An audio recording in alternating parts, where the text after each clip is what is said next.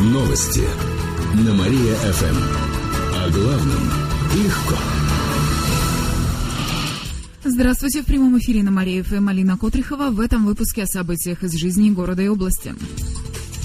Расписание рейсов до Казани не изменится. Аэропорт в Татарстане возобновил свою работу накануне вечером, так что авиарейсы из Кирова в Казань будут выполняться по прежнему расписанию.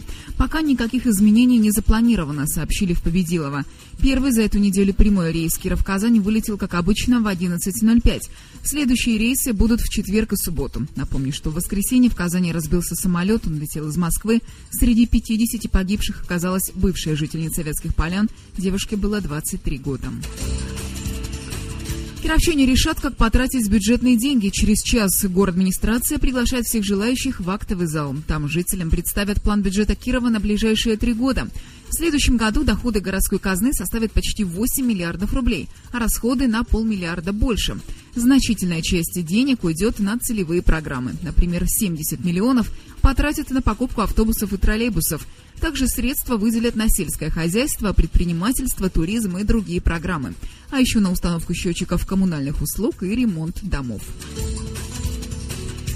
Кирове раскроют формулу красоты. Международный межрегиональный фестиваль с таким названием открывается в пятницу в 11 утра в Кукольном театре. На нем соберутся лучшие специалисты. Подробнее моя коллега Олеся Лаптева. На фестивале соберутся около 300 парикмахеров, визажистов и мастеров по маникюру. Это гости из Санкт-Петербурга, Москвы и Казани. Специалисты по нейл-арту научат расписывать ногти в акварельной и китайской технике и расскажут про зимние тенденции. А еще покажут, как нарисовать розу за 6 секунд. Кроме того, как рассказала директор одного из центров здоровья и красоты Елена Суслова, пройдут мастер-классы для парикмахеров. Один из них проведет Дмитрий Русанов. Он работает официальным парикмахером-стилистом в нескольких нескольких домах высокой моды, например, у Нины Ричи. Кроме того, состоится конференция косметологов. Они обсудят ведущие средства омоложения. В субботу фестиваль продолжится. В его рамках пройдут чемпионаты. В нем примут участие косметологи, парикмахеры, специалисты по маникюру и спа-массажу. Победители смогут выйти на следующие этапы – чемпионаты по Волжье, России и даже мира. На протяжении двух дней будут работать выставки новейшей косметической продукции. Среди них косметика на основе стволовых клеток розы. Вход для зрителей свободный.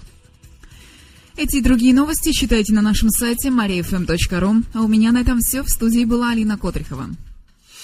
Новости на Мария-ФМ. Телефон службы новостей Мария-ФМ 77 102 и 9.